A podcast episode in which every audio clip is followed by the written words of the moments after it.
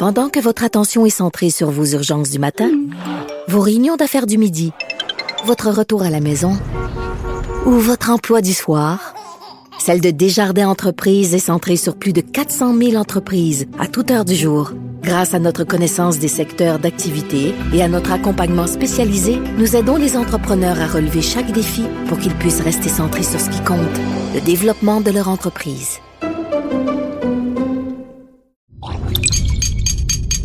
Cube Radio. Bonjour à tous, ici Gabriel Gélina du Guide de l'Auto. Montez à bord avec moi pour cette série de podcasts au cours de laquelle il sera question de performance, de technologie, d'histoire et surtout de notre rapport avec l'automobile.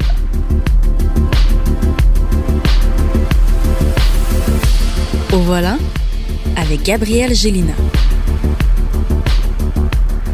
Pandémie du coronavirus force les constructeurs automobiles et les concessionnaires à revoir l'ensemble de leurs pratiques, notamment en ce qui a trait à la mise en marché et à la vente de véhicules neufs.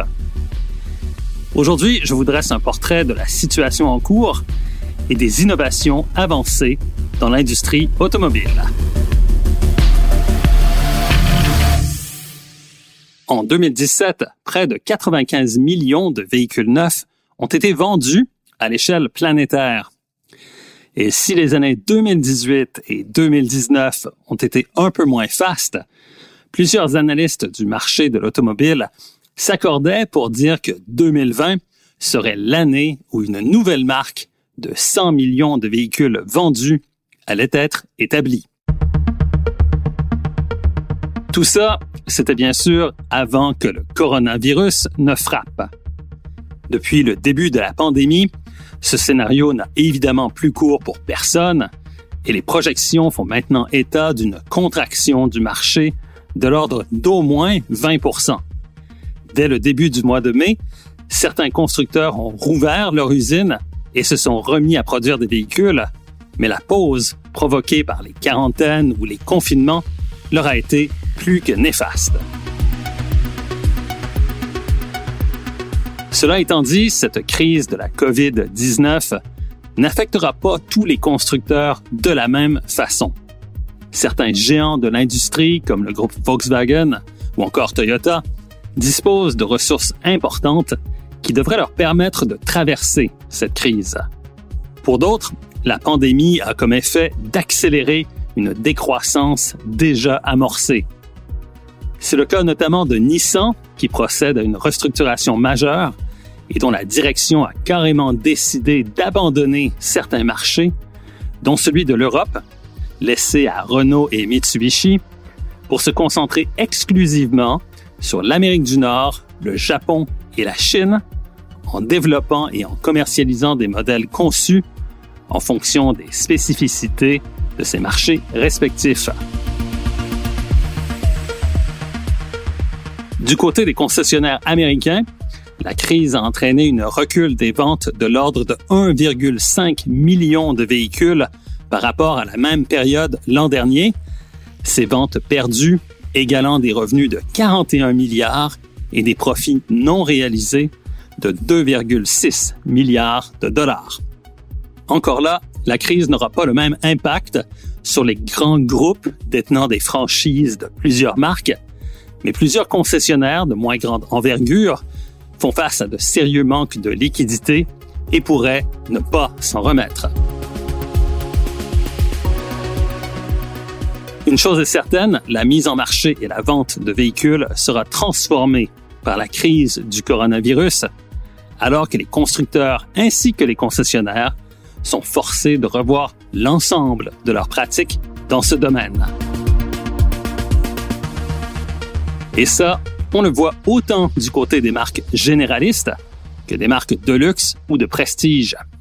À titre d'exemple, Jean-Claude Leclerc, qui est président de Honda Canada, est d'avis que le commerce en ligne est appelé à croître rapidement de façon très significative dans le secteur de l'automobile, en soulignant que le site web de Honda Canada connaît actuellement une hausse marquée de trafic et d'interaction avec la clientèle. Du côté de Lamborghini, la pandémie a forcé la marque italienne à recourir au web pour la première mondiale de sa Huracan Evo Rear Wheel Drive Spider, soit la nouvelle variante à la fois découvrable et de type propulsion de sa sportive à moteur V10 atmosphérique. Ce qui est remarquable de ce dévoilement de Lamborghini est le fait qu'il comportait un volet de réalité augmentée permettant aux internautes qui font usage d'un ordinateur ou d'un appareil Apple de scruter la voiture dans ses moindres détails dans un environnement à 360 degrés et même de prendre place à bord de façon virtuelle simplement en visitant le site web de Lamborghini et en cliquant sur le lien donnant accès à la réalité augmentée. Par ailleurs, plusieurs nouvelles méthodes adoptées récemment par certaines marques risquent de faire école très rapidement. C'est notamment le cas du programme Cadillac Live, qui permet à la clientèle intéressée par un des véhicules de la marque d'être mis en lien vidéo avec un spécialiste des produits qui se trouve dans un grand studio où sont rassemblés tous les modèles Cadillac. Les échanges entre le client et ce spécialiste sont donc très personnalisés et permettent au client de voir les véhicules et même de monter à bord de façon virtuelle, alors que le spécialiste répond directement à toutes les questions du client. On peut donc parler ici d'une visite virtuelle qui remplace celle que le client pourrait faire en concession pour obtenir les informations qu'il souhaite avoir. Du côté de chez Genesis, le processus de mise en marché et même de vente de véhicules peut se faire de façon entièrement numérique au Canada et les procédés mis au point par la direction canadienne de la marque de luxe de Hyundai sont en voie d'être adoptés par Genesis aux États-Unis, qui est l'un des plus gros marchés pour l'automobile à l'échelle mondiale, avec celui de la Chine. De son côté, la marque Mini de BMW a développé une façon originale de garder le contact avec sa clientèle à notre époque de distanciation sociale par le biais d'Internet, en organisant des rencontres virtuelles au cours d'un projet pilote mené pendant le mois de mai. Essentiellement, Mini propose des événements virtuels à raison de deux ou trois heures par semaine, au cours desquels la marque anglaise propose des rencontres avec différentes personnalités, donnant des ateliers de cuisine ou même de mise en forme, ainsi que des rencontres et échanges avec des ambassadeurs de la marque, notamment Charlie Cooper, petit-fils de John Cooper, qui est à l'origine des mini de compétition qui ont marqué l'histoire de la marque et qui ont donné naissance à la division John Cooper Works de Mini. Toutes ces initiatives ont évidemment pour but de relancer l'intérêt pour l'automobile et de stimuler les ventes. Tout ça parce que la pandémie actuelle force les constructeurs à faire preuve de créativité pour capter et conserver l'attention de la clientèle.